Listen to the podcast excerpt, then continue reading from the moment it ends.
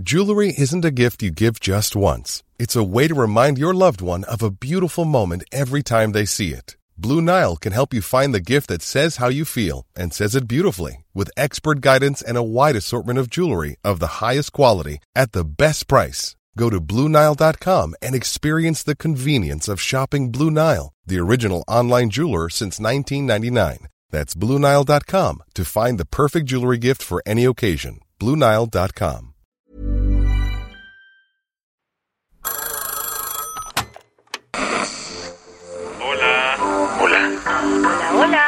¿Estás ahí? ¿Quieres saber lo que está pasando en tu país y en el mundo en pocos minutos? Te lo cuento. Te lo cuento. Te lo cuento. Hoy es viernes 3 de febrero de 2023 y estas son las principales noticias del día. Te lo cuento. El nuevo episodio del juicio neoyorquino contra García Luna dejó entrever que la DEA sabía de los chanchullos del funcionario desde hace más de 10 años. Ayer fue la última sesión de la semana en el juicio contra Genaro García Luna que se lleva a cabo en Nueva York, y el invitado del día fue Miguel Madrigal, un ex agente de la DEA. Start spreading the news. La sopa que soltó no fue menor, pues el exagente dijo que la agencia antidrogas de Estados Unidos ya le estaba siguiendo la pista a Genaro desde hace más de 10 años, pues sospechaban de sus vínculos con el cártel de Sinaloa. Según Miguel Madrigal, las red flags comenzaron a salir tras la detención de Sergio Villarreal, alias El Grande, en 2010. Este capo, que, by the way, fue el primer testigo en este juicio, le contó a la gente que el exsecretario de Seguridad Pública recibía sobornos del narco en Champs-Élysées. No, no en París. Así se llamaba un lujoso restaurante en la Ciudad de México, muy cerca de la Embajada de Estados Unidos, donde supuestamente se entregaba el cash. La DEA se lanzó al restaurante en varias ocasiones buscando pruebas para ligar a García Luna con el cártel comandado por los Beltrán Leiva. Y hablando de ellos, otro testigo aseguró haber visto personalmente al exfuncionario con Arturo Beltrán Leiva. Se trata de Francisco Cañedo Zabaleta, un ex policía ministerial de México y quien fue el último testigo que presentó la Fiscalía de Estados Unidos ayer. Él aseguró que en 2008 iba tranquilamente por una carretera de Morelos cuando vio a varias camionetas sospechosas. Al desacelerar, se percató que eran Arturo Beltrán Leiva, Edgar Valdés Villarreal, a.k.a. La Barbie, y el mismísimo García Luna. ¿Qué más hay?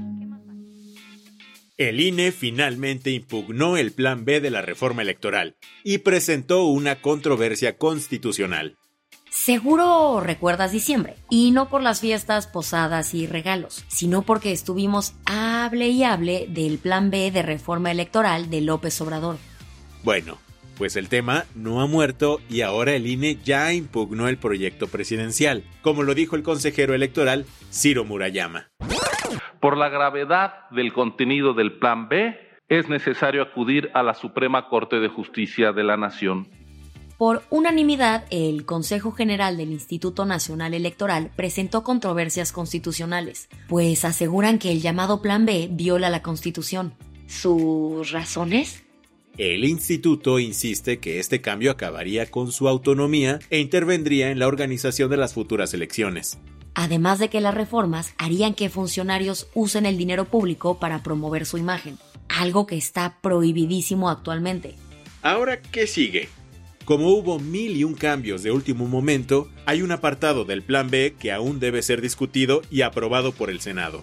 Lo más probable es que, cuando eso ocurra, la Suprema Corte empezará la discusión del tema, y si las y los ministros consideran que el Plan B viola la Constitución, lo podrían echar para atrás.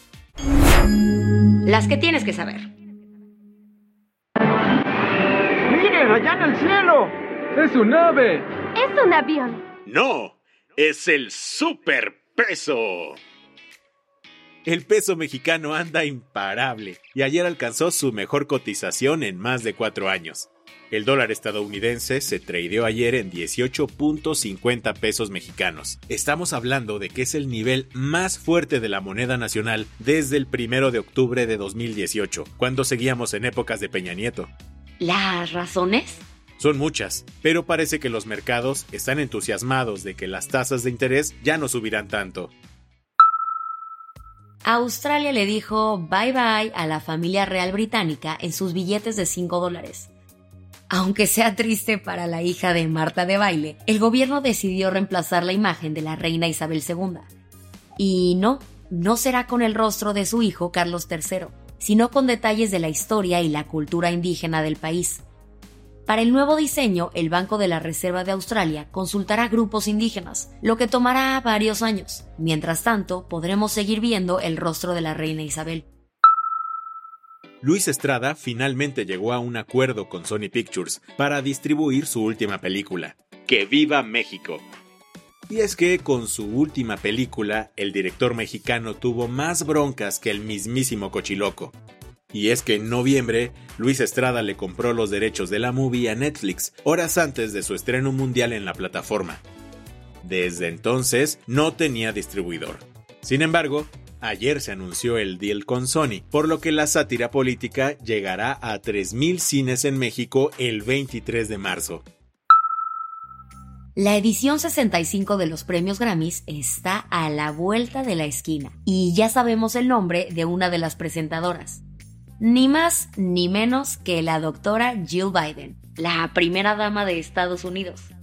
Así lo anunció la Academia de Artes y Grabación, que también confirmó a celebridades A-list para entregar los premios. ¿Algunos nombres?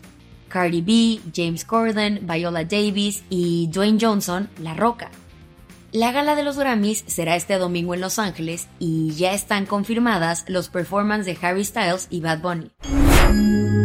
La del vaso medio lleno. Puede que el Servicio Nacional de Salud en Reino Unido haya descubierto cómo alargar la vida de pacientes con tumores cerebrales. Como sus siglas lo indican, el NHS empezó las primeras pruebas a nivel global para tratar tumores cerebrales antes de proceder a cirugía. Un grupo de especialistas están usando un tipo de resonancia magnética y radioterapia antes de la cirugía para que los tumores no vuelvan a crecer rápidamente.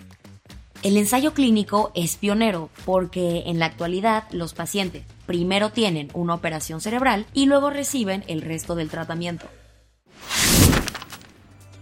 Con esto cerramos las noticias más importantes del día. Yo soy Isabel Suárez. Y yo soy Baltasar Tercero. Gracias por acompañarnos hoy en Te lo cuento. Vamos a tomarnos un break el lunes. Así que nos volvemos a escuchar el martes con tu nuevo shot de noticias. Chao.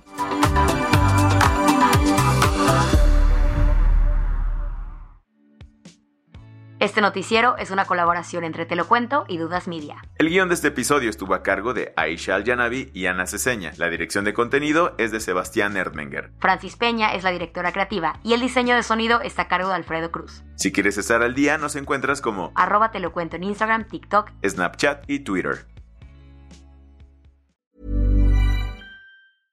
Hey, folks, I'm Mark Marin from the WTF Podcast, and this episode is brought to you by Kleenex Ultra Soft Tissues, your ally to help tackle your allergy symptoms this season. I love the change of seasons, but nobody loves pollen and all those other things floating in the air that make you sneeze during this nice weather. Kleenex Ultra Soft Tissues are hypoallergenic and allergist approved, so fight back against watery eyes and runny noses without worrying about irritating your skin. For this allergy season, grab Kleenex and face allergies head on.